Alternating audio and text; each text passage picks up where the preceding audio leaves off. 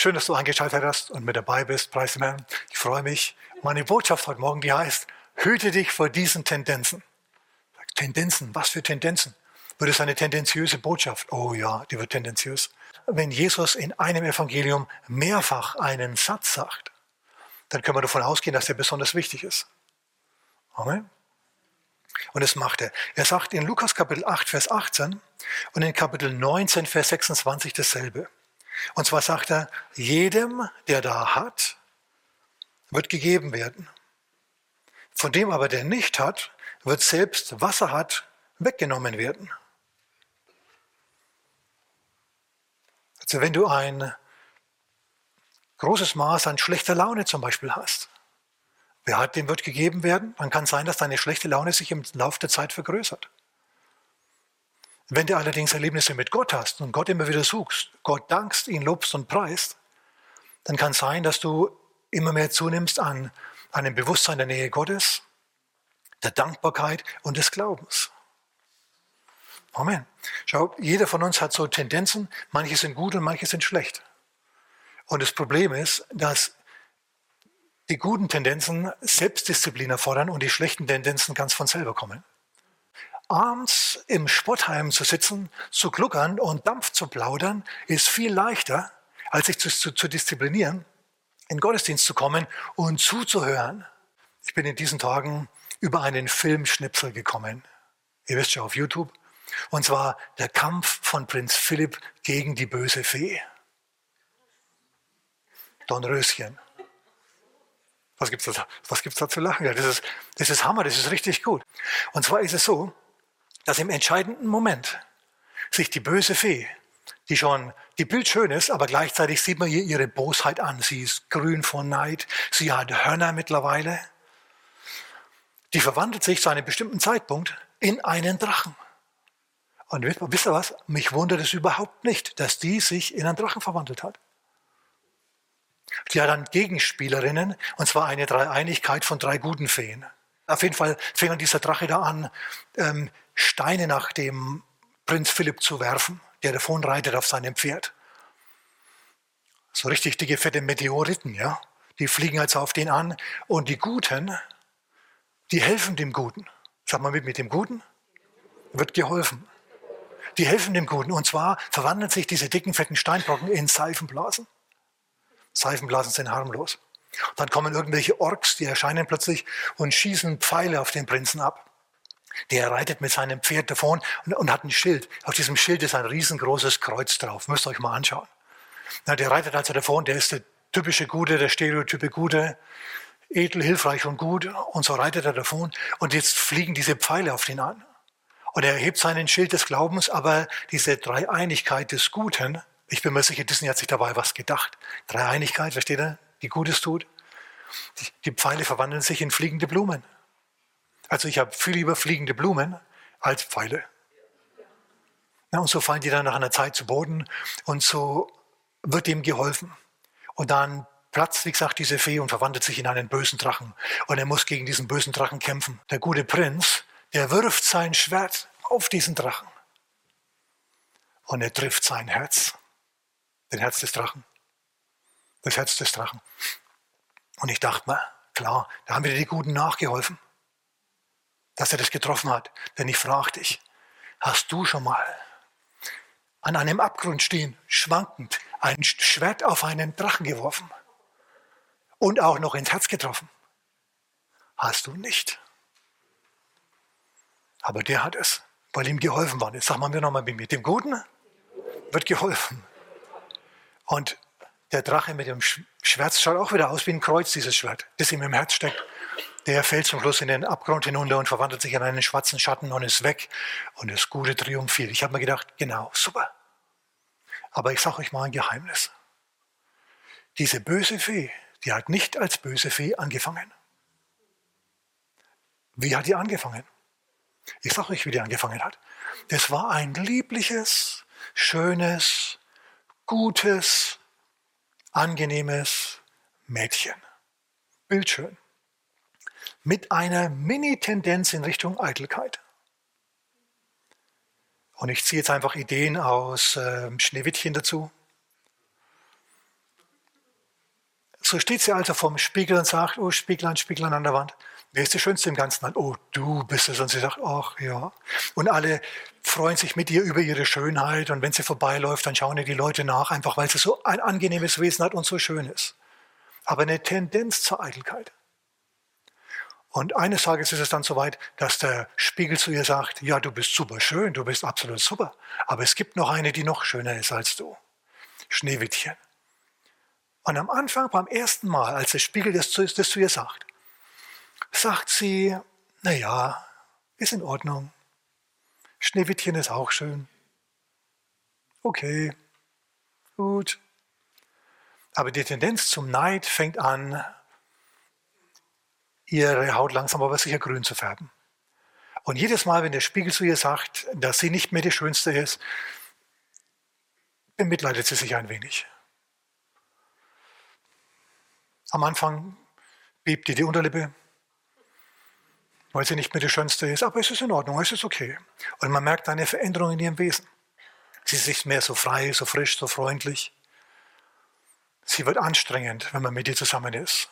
Wenn man einen Witz macht, lacht sie nicht mehr, sondern man merkt, sie kreist sehr um sich selber. Tendenzen, wir sprechen über Tendenzen. Und sie gibt weiterhin dieser Tendenz erst zu des Selbstmitleids nach. Äh, Selbstmitleid ist eine üble Tendenz. Es gibt manche von uns, die diese Tendenz in sich vorliegen haben. Manche bemitleiden sich, manche sind süchtig nach Selbstmitleid. Selbstmitleid ist ein Ausdruck mangelnden Glaubens. Gott sagt zu dir, wenn du schwach bist, bist du stark. Wenn du dich schwach fühlst, vertraue auf mich, ich helfe dir.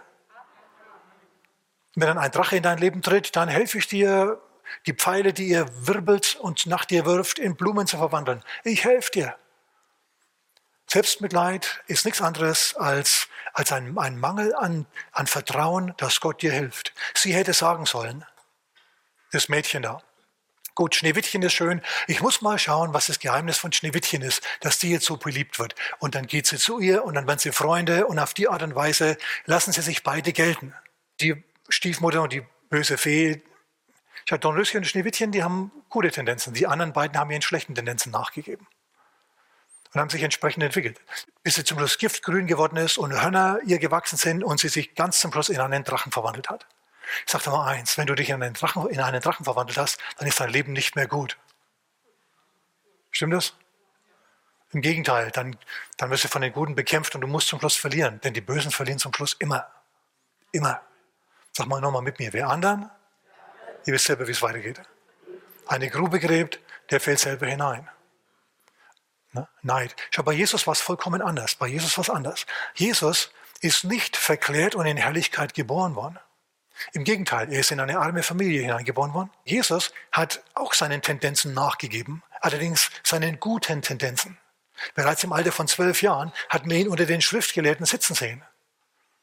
Warum? Weil der Tendenz, der Tendenz zur Neugier, zum Wissen wollen, wie Gott ist und was Gott macht und was Gott gesagt hat, was Gott alles kann und wie das ist, wenn Gott Gebete hört. Alle diese Sachen, die haben ihn mehr interessiert als alles andere sodass er zum Schluss reif weit mehr als seine Jahre des Erwarten hätten lassen, bei den Rabbis saß und denen zugehört hat und Fragen gestellt hat, die intelligent waren, sodass sich alle verwundert haben. Als seine Eltern, die ihn drei Tage lang gesucht haben, im Tempel gefunden haben, waren sie außer sich. Und eine Volksmenge war um ihn herum, die auch außer sich war, als er den jungen Jesus hat reden hören. Wir sehen hier Tendenzen in Jesus.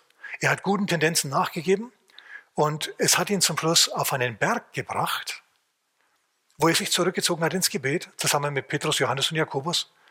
Und dann ist was passiert. Er hat sich nicht in einen Drachen verwandelt, sondern im Gegenteil, er wurde verherrlicht, er wurde verklärt.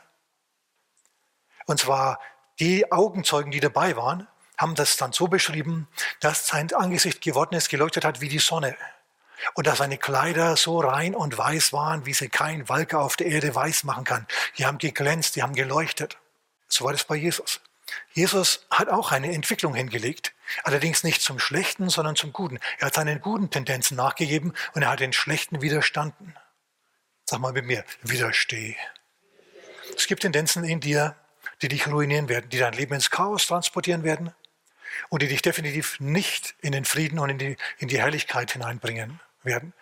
Du kannst mal 1. Petrus Kapitel 3 ab Vers 10 lesen.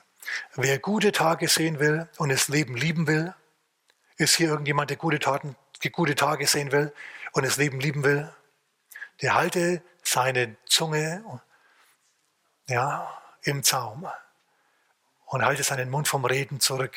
Der tue Gutes und jage dem Guten nach. Mit dem wird es gut gehen. Meine Kurzform jetzt.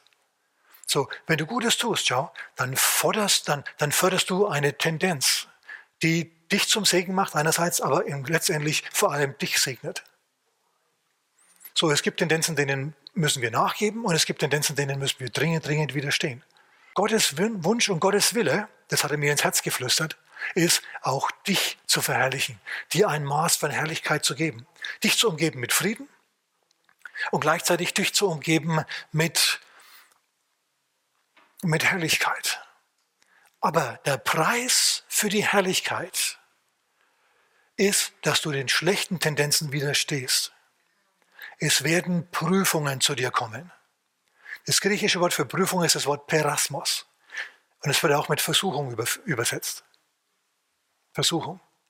Schau, so wie es eine Prüfung war für das gute Mädchen, das zur bösen Fee geworden ist.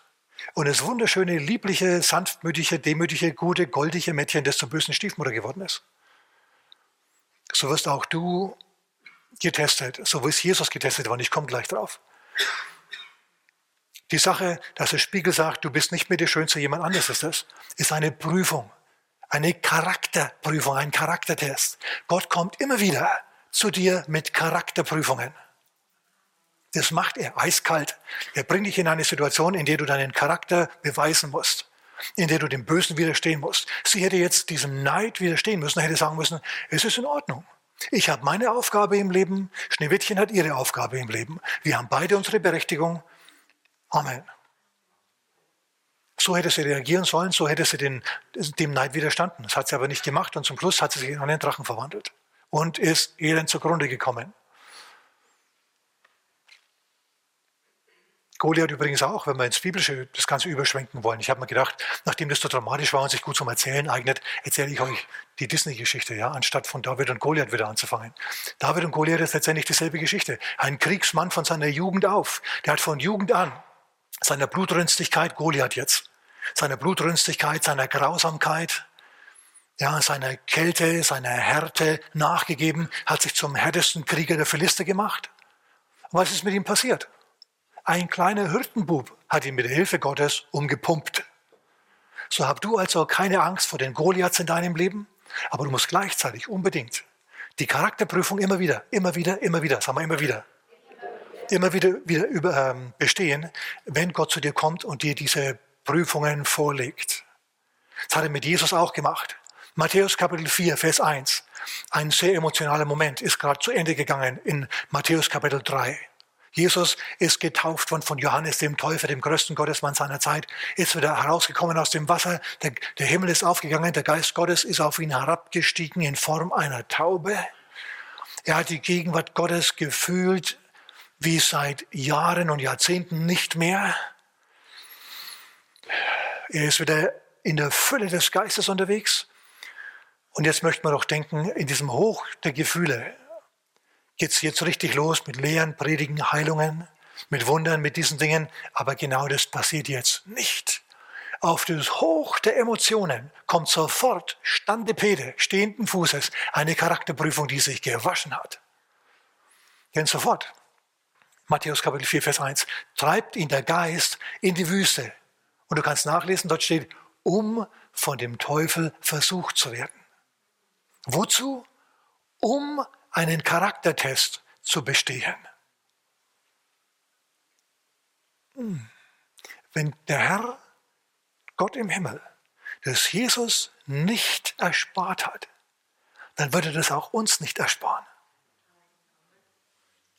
Jesus ist in der Wüste versucht worden und eine Versuchung ist keine Versuchung, wenn sie keine Versuchung ist. Die Dinge, mit denen der Teufel zu Jesus kam und ihm versucht hat, waren ernste Sachen für Jesus. Jesus hat dreimal widerstanden. Womit hat er widerstanden? Jede Versuchung hat er abgewertet mit, es steht geschrieben. Er hat jedes Mal fünften Mose zitiert. Es steht geschrieben, der Mensch lebt nicht nur vom Brot allein, sondern von jedem Wort, das aus dem Mund Gottes ausgeht. Sag mal mit mir, der Mensch lebt vom Gehorsam Gott gegenüber. Denn dazu gibt Gott dir das Wort, dass du ihm gehorsam bist. Und du sollst den Herrn, deinen Gott nicht versuchen. Und diese Dinge, die dann Jesus gesagt hat, er hat auf jeden Fall den Charaktertest bestanden. Und erst danach, erst danach ging es wups auf diesen neuen Level, auf dem Jesus emotional schon nach der Taufe war. Ein Wort an Eltern, ein Wort an Helikoptereltern. Du versuchst, deine Kinder vor allem Bösen zu bewahren, vor der bösen Fee zu bewahren, vor dem Drachen zu bewahren, den es gibt auf der Welt, vor all diesen Dingen zu bewahren. Du vertraust den drei guten Feen, du vertraust der Dreieinigkeit des Guten nicht genug, dass du deinen, Eltern, deinen Kindern auch mal gewisse Härten zumutest, dass du bestimmte Versuchungen erlaubst. Sagt ein Geheimnis. Auch wenn du sie jahrelang und vielleicht sogar jahrzehntelang vom bösen Drachen da draußen schützen tust, immer deinen elterlichen Schutzschild über sie hältst. Ich sage dir mal ein Geheimnis. Der Drache, der wird trotzdem an einem Moment, zu einem Moment, an dem sie es nicht erwarten, in ihr Leben treten. Egal, wie sehr du gehelikoptert hast und wie sehr du sie geschützt hast und bewahrt hast. Irgendwann kommt dieser Drache trotzdem in ihr Leben. Und dann darf es nicht sein, dass sie sich zurückziehen und unsicher sind und naiv sind und sich über Mikroaggressionen beschweren und dass die Welt so schlecht ist. Wisst ihr, das ist echt so eine Sache. Einer der Gründe, weshalb ich mich mit diesen Gedanken beschäftige und die erforschen, zu erforschen versuche, ist, dass ich bestimmte Tendenzen in unserer Gesellschaft sehe, natürlich. Wer erinnert sich noch an die Abgase, die in den 70er, 80er Jahren auf den Straßen unterwegs waren? Ich meine, also dort, wenn du an der Ampel gestanden hast, du konntest also den grauen Rauch, den braunen Rauch aus den Auspuffrohren kommen sehen. Wenn der Laster geschaltet hat, dann ist da pum, eine graue Wolke aus dem Auspuff gekommen und die, die Luft hat gestunken. In Amerika war es teilweise so schlimm, da haben ganze Flüsse in den Industriegegenden gebrannt. Die waren so verschmutzt und so mit Öl und mit Sprit bedeckt, wenn man da ein Feuer reinge also Kippe oder so reingeworfen hat oder das angezündet hat, dann hat der Fluss gebrannt. Musst du dir mal vorstellen. Ungeklärte Abwässer, sowas will kein Mensch. Sowas will kein Mensch. Amen. Wir sind für die Bewahrung der Schöpfung. Gott sagt ja, wir sollen sie bebauen und bewahren. Sind wir? Aber gleichzeitig musst du Folgendes bedenken.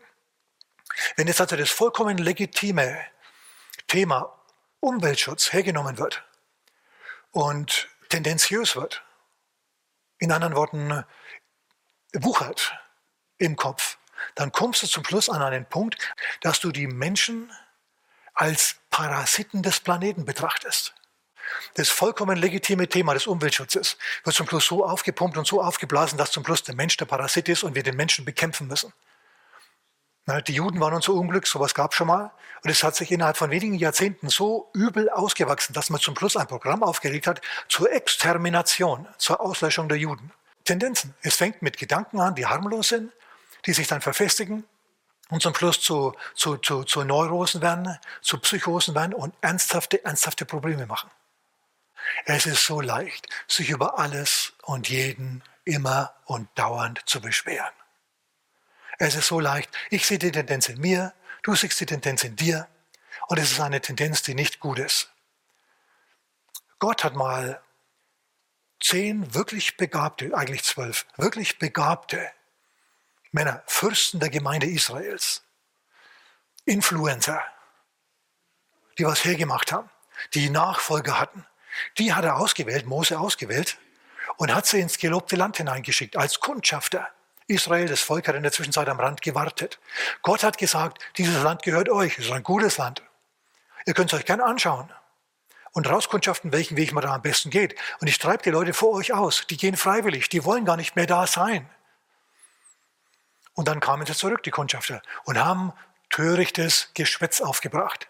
Waren Leute, die sich richtig gut entwickeln hätten können. Aber stattdessen haben sie angefangen zu murren, zu motzen, zu mosern, haben ein schlechtes Gerücht, ein Gerücht ist nicht wahr, sondern eine Lüge aufgebracht, haben gelogen, was das Zeug hält. und haben das Herz der Menschen entmutigt. Nicht ermutigt, sondern entmutigt. Und zum Schluss konnte Israel lebenslang, diese Generation, lebenslang nicht ins gelobte Land, die mussten alle in der Wüste sterben. Und diejenigen, die schuld waren an dieser Kalamität, die sind in der Wüste gleich sofort gestorben. Die haben sich entwickelt von netten Leuten zu bösen Leuten, zu Lügnern, zu Drachen und sind dann zugrunde gegangen dran. Anders war es mit Josua und Kaleb. Die, bei denen was anders. Aber auf die kann ich jetzt nicht mehr eingehen. Ich möchte auf diesen wichtigen, wichtigen, wichtigen, wichtigen, wichtigen Vers eingehen, noch ganz kurz. Psalm 50, Vers 23.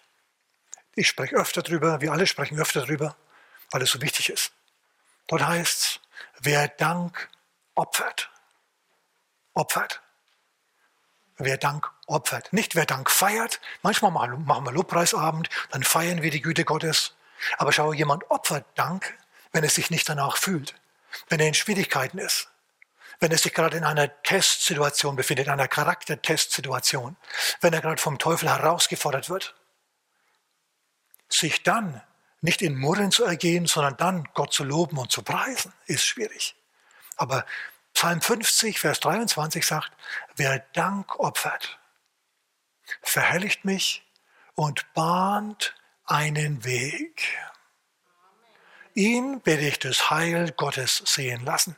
Wenn du das Heil Gottes sehen willst, dann musst du dir Danken zur Gewohnheit machen.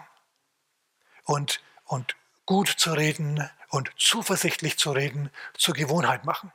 Wir sind hier in keinem Landstrich, in dem das besonders leicht wäre, sondern im Gegenteil. Viele tun sich leid und viele haben viel zu klagen über alles Mögliche. Und da dann herzugehen und zu sagen, bei Gott, der Herr ist mit mir, seine Engel sind ausgesandt zum Dienst um meinetwillen. Mir wird gelingen, geschenkt, so zu denken, so zu reden, so zu handeln ist nicht immer ganz einfach. Es sind Tendenzen, die du entwickeln musst. Ich habe mich da mal zurückgelehnt und habe mir gedacht, wie hat Jesus die Welt gesehen? Jesus lehrt und predigt den ganzen Tag und dann lässt er die Kranken kommen. Und dann werden die auch noch geheilt. Der lässt die kommen mit der Zuversicht, ihr werdet geheilt. Und dann sagt er so, jetzt lasst sie lagern, die Leute, und bringt, was ihr zu essen habt, her. Ich weiß, dass es viel zu wenig ist, fünf Brote unter 5000 Mann, viel zu wenig. Aber ich segne sie, heb sie hoch zum Herrn, Brot und Fische. Danke. Er dankte, heißt's, und brach es. Und dann hat er es ausgeteilt. Jesus hat voll erwartet, dass das, was da jetzt aus seiner Hand kommt, was viel zu wenig ist, dass das für alle reicht. Er hat es geglaubt. Wie bitte hat der die Welt angeschaut? Mit was für einer Zuversicht, mit was für einem Glauben, was für eine innige Gemeinschaft hatte der? Schau, warum? Weil er Tendenzen nachgegeben hat. Tendenzen, Tendenzen der Neugier auf Gott, der Neugier auf Gebetserhörungen. Was muss ich machen, um meine Gebete gehört zu bekommen? Was muss ich machen, um Gott zu erleben? Das haben wir schon mit, mit zwölf Jahren an ihm gesehen. Und es hat sich entwickelt, immer weiter, immer weiter, immer weiter, bis er zum Schluss, bis er zum Schluss so viele Tests bestanden hat, dass Gott gesagt hat, okay, Dir kann ich das anvertrauen. Diese super Kraft, ja, dass du auf dem Wasser laufen kannst, dass du Brote vermehren kannst, dass du heilen kannst, dass du Stürme stillen kannst, dass du die Herrlichkeit Gottes um dich herum verbreitest, das kann ich dir schenken. Man hat das gemacht. Der Preis war, Nein zu sagen zu den falschen Tendenzen, Nein zu sagen zu den Versuchungen, zu den Charaktertests, die, hinzugehen und zu, die zu bestehen, den Charaktertests nicht die nicht zu vermeiden, sondern sich ihnen zu stellen. Nochmal die Eltern. Denkt dran, der Vater, Gott, hat Jesus in die Wüste geschickt, um versucht zu werden. Wann hast du dann den Kindern auch schon mal das letzte Mal erlaubt, ein bisschen länger fortzubleiben? Oder wenn sie dann aus Rebellion in über Nacht nicht kommen, dann bist du ganz aufgelöst. Warum? Stattdessen, statt dich zu sorgen, betest du für deine Leute. Das musst du allerdings wirklich tun. Sorgen, da kannst du darauf verzichten. Aber für sie beten, das musst du wirklich tun. Und dann kann es sein, dass da die Jahre vergehen, bis sich da was tut, aber es tut sich was. Wenn du betest, tut sich etwas. Fürbitte hat Kraft, gewaltige Kraft. Deswegen schau, ist die Himmelsleiter dem Schlitzohr Jakob erschienen, weil seine Eltern für ihn gebetet haben, sein Großvater für ihn gebetet hat. Und er schätzt es mal nicht. Und vielleicht, vielleicht, vielleicht begegnen sie ja in dieser Wüste, in die sie sich da zurückgezogen haben, dem Chaosdrachen, dem Teufel und sind hinterher stärker, wenn sie wieder heimkommen. Weil du für sie gebetet hast. Leute, das ist ein großes Geheimnis. Lasst sie ruhig ein wenig ihre Erfahrungen machen. Denn früher oder später kommen sie mit der ganzen Hässlichkeit dieses Drachens sowieso in Kontakt. Jesus war mit dem Teufel in Kontakt in der Wüste. Und Gott, der Vater, hat es zugelassen. Wer Ohren hat zu hören und wer Nerven hat, das zu hören und zu glauben, vertrau den unsichtbaren Begleitern, die deine Kinder haben. Amen. Oh, ihr Lieben, wisst ihr was? Ich habe noch die halbe Botschaft. Aber ich komme da heute nicht mehr dazu. Ich schaue mal vielleicht durch die Verarbeiten und spreche dann nochmal nächste Woche über Tendenzen. Aber jetzt wisst ihr zumindest schon mal Bescheid. Über die Möglichkeit, verherrlicht zu werden und die Möglichkeit, sich in einen Drachen zu wandeln. Und je älter du wirst, desto mehr wirst du entweder herrlich oder zum Drachen. Wenn du dem Guten nachgibst, Gutes tust, in Liebe wandelst, dann sorgst du dafür, dass wahr wird, was Sprüche Kapitel 4, Vers 18 sagt. Der Weg des Gerechten wird heller und heller wie das, wie das Morgenlicht bis zur vollen Tageshöhe. Und wenn du dann oben im Zenit angekommen bist, dann holt der Herr sich, dich zu sich und dann geht es weiter aufwärts mit dir dort oben. Gott will Herrlichkeit und Segen und Frieden in deinem Leben. Aber du musst damit arbeiten. Gut, es gibt noch einige wirklich wichtige Punkte und Tendenzen, die ich da bringen kann, wo ich ein bisschen stänkern kann. Machen wir nächste Woche. Amen. Halleluja. Vater, wir danken dir für deine Weisheit, die du uns in deinem Wort sehen lässt.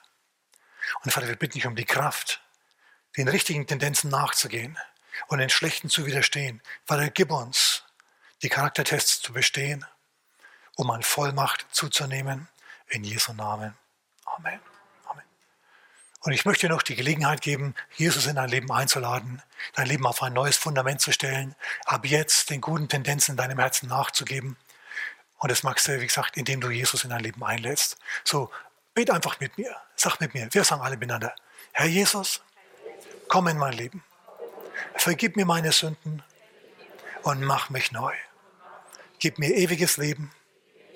Ich empfange jetzt. Amen. Und wenn du das jetzt zum ersten Mal mitgebetet hast, bist du jetzt ein Kind Gottes. Und jetzt gilt dir die Verheißung, dass es aufwärts gehen muss mit dir. Amen. Gottes Segen.